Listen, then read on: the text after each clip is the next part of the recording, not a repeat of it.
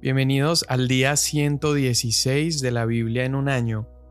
Hoy estamos leyendo Primera de Crónicas 22 al 24 y el Salmo 115. Primera de Crónicas 22.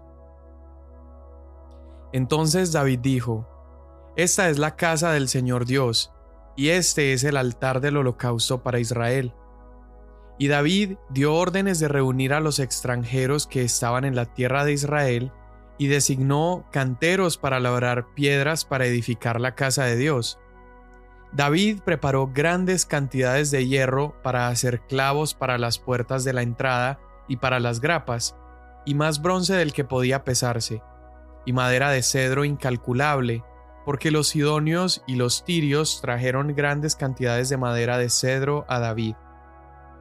Mi hijo Salomón, dijo David, es joven y sin experiencia, y la casa que ha de edificarse al Señor será de gran magnificencia, de renombre y de gloria por todas las tierras, por tanto haré preparativos para ella. Así que David hizo grandes preparativos antes de su muerte. Entonces llamó a su hijo Salomón y le encargó que edificara una casa al Señor Dios de Israel. Y David le dijo a Salomón, Hijo mío, yo tenía el propósito de edificar una casa al nombre del Señor mi Dios.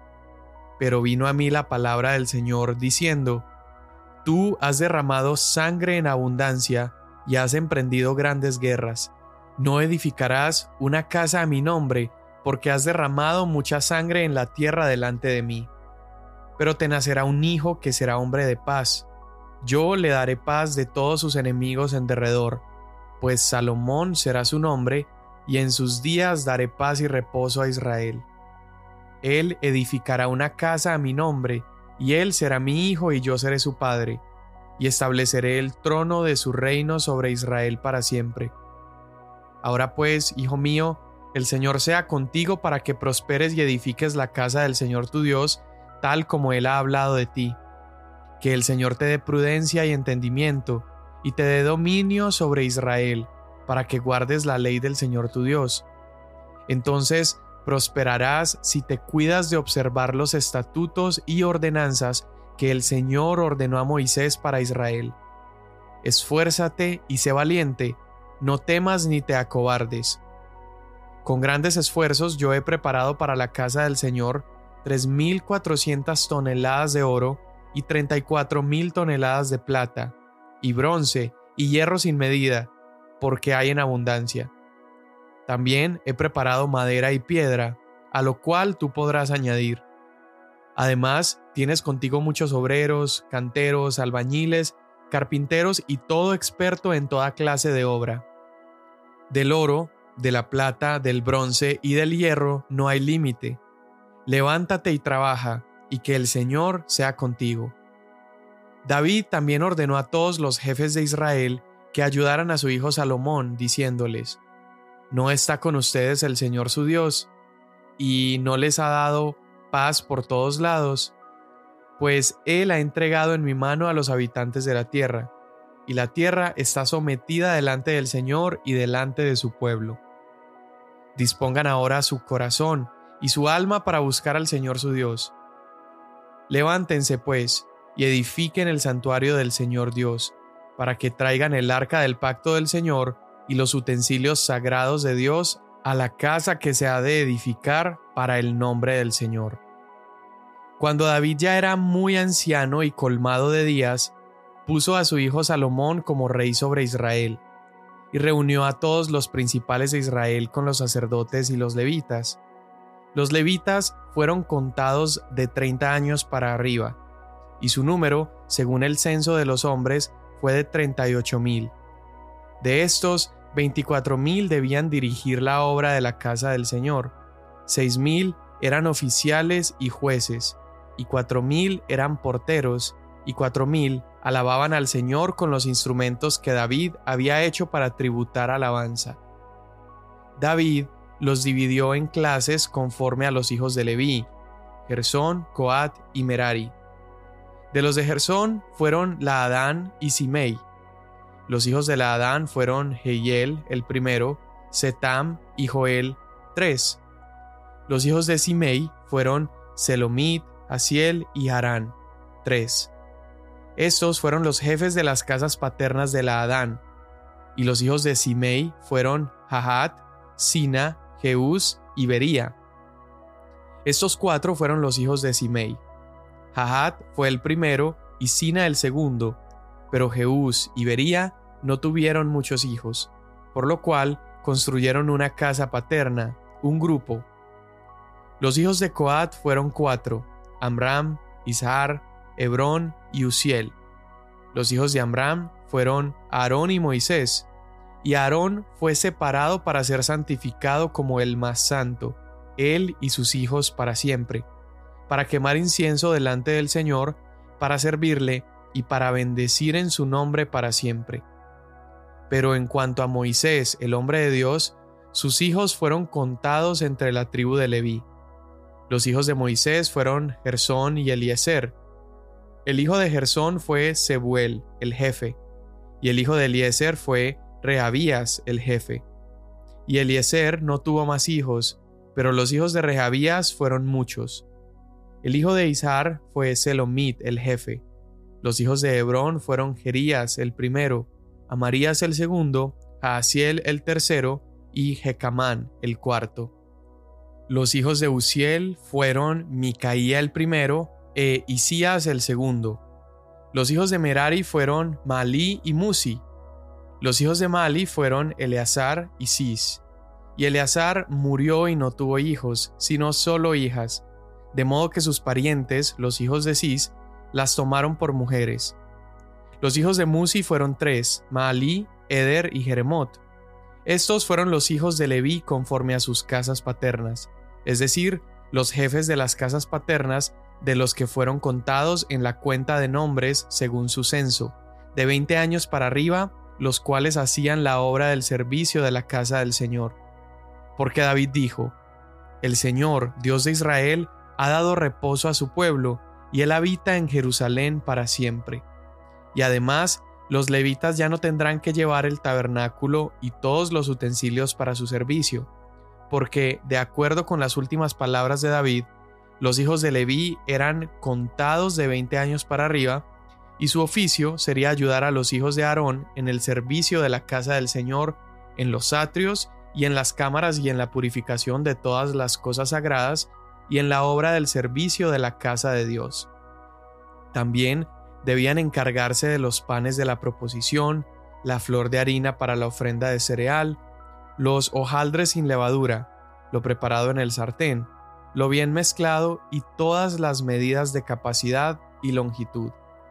Debían estar presentes cada mañana para dar gracias y para alabar al Señor, y asimismo por la noche, para ofrecer todos los holocaustos al Señor todos los días de reposo, las lunas nuevas, las fiestas señaladas según el número fijado por la ordenanza que las prescribe continuamente delante del Señor. Así, estarían encargados de cuidar la tienda de reunión, de cuidar el lugar santo y de cuidar a los hijos de Aarón, sus parientes, para el servicio de la casa del Señor. Estas fueron las clases de los descendientes de Aarón, los hijos de Aarón fueron Nadab, Abiú, Eleazar e Itamar. Pero Nadab y Abiú murieron antes que su padre y no tuvieron hijos, de modo que Eleazar e Itamar sirvieron como sacerdotes, y David con Sadoc, de los hijos de Eleazar, y Ahimelech, de los hijos de Itamar, los dividió según sus oficios para su ministerio. Puesto que se encontraron más hombres principales entre los descendientes de Eleazar que entre los descendientes de Itamar, los dividieron así. De los descendientes de Eleazar, 16 jefes de casas paternas y ocho de los descendientes de Itamar, según sus casas paternas. Así fueron divididos por suerte los unos y los otros, porque eran funcionarios del santuario y funcionarios de la casa de Dios, tanto los descendientes de Eleazar como los descendientes de Itamar.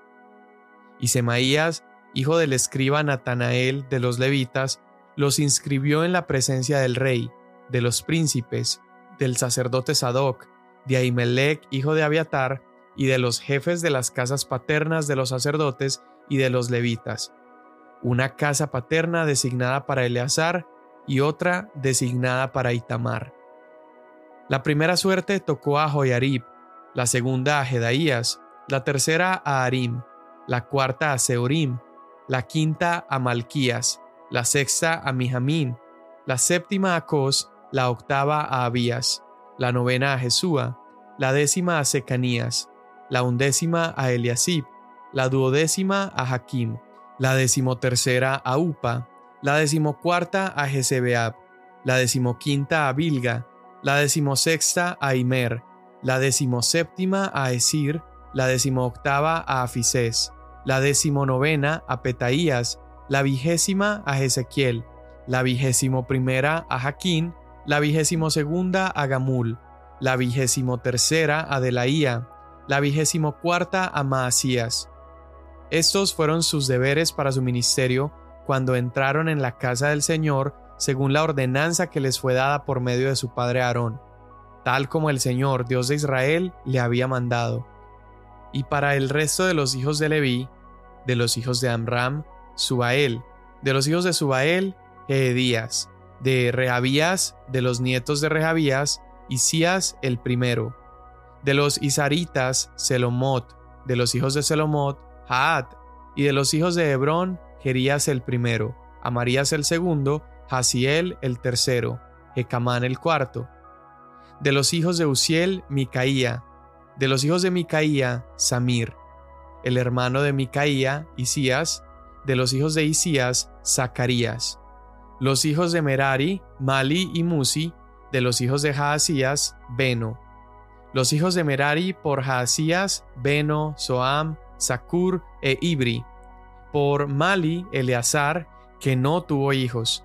Por Cis, de los hijos de Cis, Jerameel. Y los hijos de Musi, Mali, Edar y Jerimot. Estos fueron los hijos de los levitas conforme a sus casas paternas. Estos también echaron suertes como sus parientes, los hijos de Aarón, en la presencia del rey David, de Sadoc, de Ahimelech y de los jefes de las casas paternas de los sacerdotes y de los levitas. El principal de las casas paternas fue tratado igual que el menor de sus hermanos. Salmo 115 No a nosotros, Señor, no a nosotros, sino a tu nombre da gloria por tu misericordia por tu fidelidad. ¿Por qué han de decir las naciones, ¿dónde está ahora su Dios? Nuestro Dios está en los cielos, Él hace lo que le place. Los ídolos de ellos son plata y oro, obra de manos de hombre. Tienen boca y no hablan, tienen ojos y no ven, tienen oídos y no oyen, tienen nariz y no huelen, tienen manos y no tocan, tienen pies y no caminan, no emiten sonido alguno con su garganta se volverán como ellos los que los hacen, y todos los que en ellos confían. Oh Israel, confía en el Señor, Él es tu ayuda y tu escudo. Oh casa de Aarón, confíen ustedes en el Señor, Él es su ayuda y su escudo. Los que temen al Señor, confíen en el Señor, Él es su ayuda y su escudo. El Señor se ha acordado de nosotros, Él nos bendecirá, bendecirá a la casa de Israel, bendecirá a la casa de Aarón. Él bendecirá a los que le temen al Señor, tanto a pequeños como a grandes. El Señor los prospere a ustedes y a sus hijos. Benditos sean del Señor, que hizo los cielos y la tierra. Los cielos son los cielos del Señor, pero la tierra ha dado a los hijos de los hombres. Los muertos no alaban al Señor, ni ninguno de los que descienden al silencio. Pero nosotros Bendeciremos al Señor desde ahora y para siempre. Aleluya. Amén. Muy bien, pues creo que le añade un montón el pensar que también el Salmo 115 fue uno de esos salmos incluidos en los salmos que se cantaban durante la Pascua. Y muy probablemente Jesús estaba recitando estos salmos antes de ser entregado y antes de dar su vida. Y en estos salmos donde Está hablando acerca de la gloria que Dios va a recibir, una gloria que no es para los hombres, sino solo para Él. Y seguramente eso es lo que Jesús tenía en su mente al ir a la cruz, la gloria del Padre. Pues bien, vimos en estos capítulos de Primera de Crónicas, del 22 al 24, vimos esencialmente dos cosas. Vimos a David haciendo todos los preparativos para el futuro templo que iba a construir su hijo. Y vemos luego la organización de los sacerdotes y los levitas que David distribuye de acuerdo a sus familias y a sus jefes para poder servir al Señor. Ahora hay algo muy, muy, muy interesante que ocurre en, en Primera de Crónicas 22 y es que se nos explica por primera vez, esto no había aparecido en Primera de Reyes, no había aparecido antes, se nos explica por qué David no era la persona adecuada para construir el templo. A pesar de que se nos dice en la escritura que David era este rey conforme al corazón de Dios, era este hombre humilde, este hombre eh, tan creativo, este hombre que era valiente en batallas. Acá se nos muestra el por qué él no sería. Y aparece cuando él está dando la bendición a su hijo Salomón para encargarlo a él de construir el templo. Y dice David que Dios le dijo a él que él no construiría el templo porque él había derramado demasiada sangre y habían sido muchas sus guerras y que por lo tanto él iba a construir una casa para el nombre del Señor.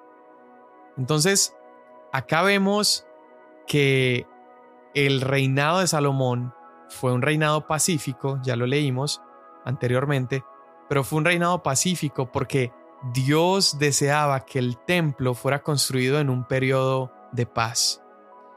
Eh, cuando el Señor le dice a David, y tú has hecho demasiadas guerras, pues no es que eh, hubiera sido mal que David habría peleado estas guerras, porque David como rey y como capitán en la guerra, eh, está al ejercer guerra, está realizando aquella labor que Dios le ha mandado hacer, es exterminar y expulsar a las naciones enemigas.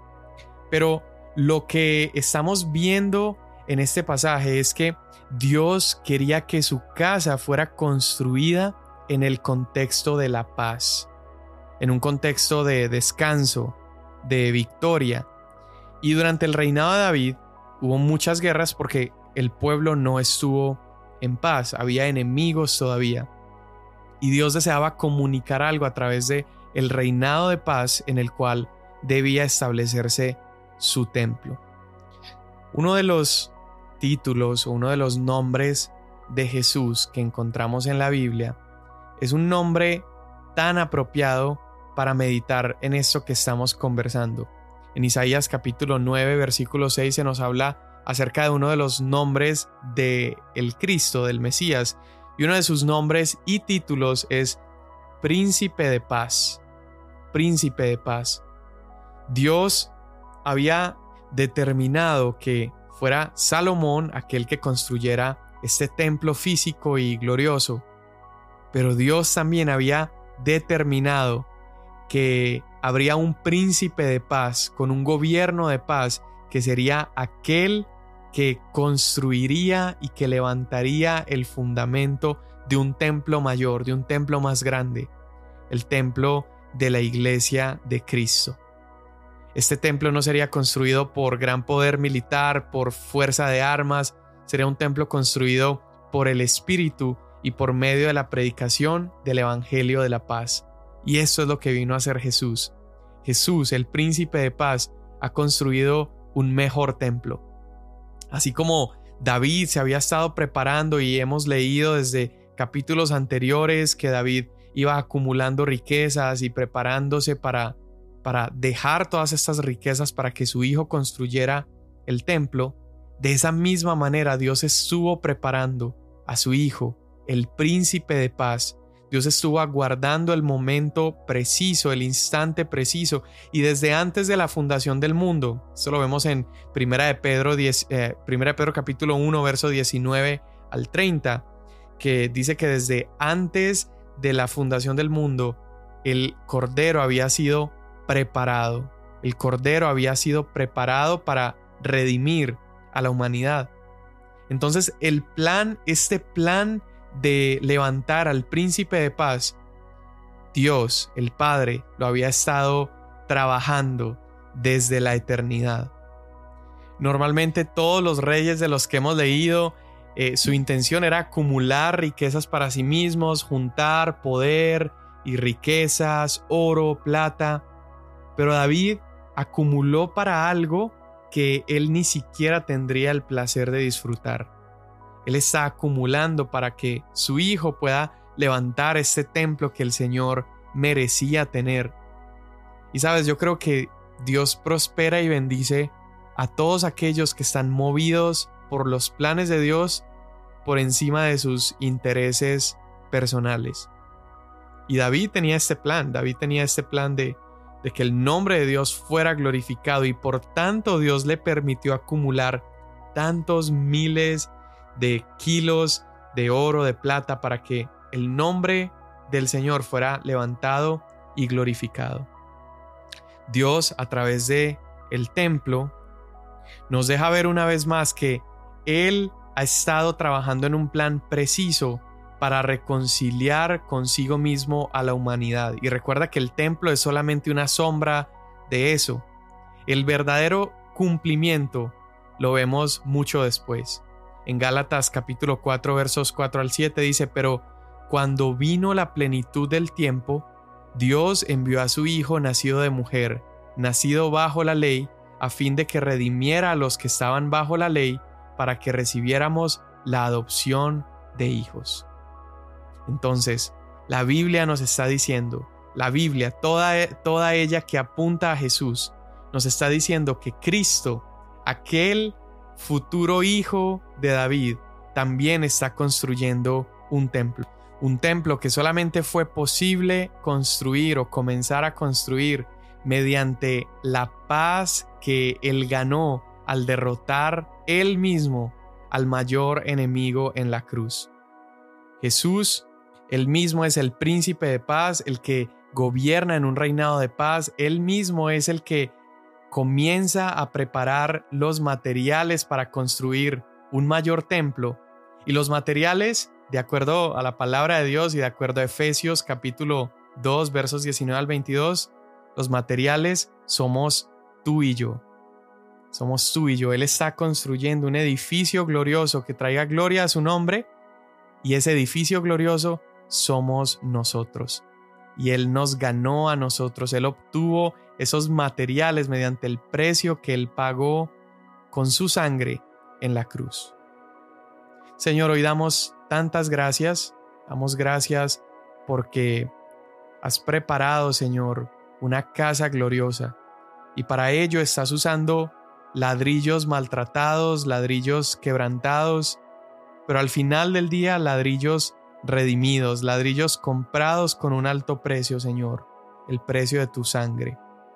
Y hoy te pedimos, Señor, que nos enseñes y nos ayudes a caminar una vida digna, Señor, que al vivir siendo el cuerpo de Cristo acá en la tierra, Señor, como iglesia, podamos en armonía reflejar tu grandeza y tu gloria, y que todos a nuestro alrededor puedan conocerte a ti y que cuando nos miren a nosotros, te vean a ti, Señor. Te damos tantas gracias en el nombre de Jesús. Amén. Mañana nos vemos.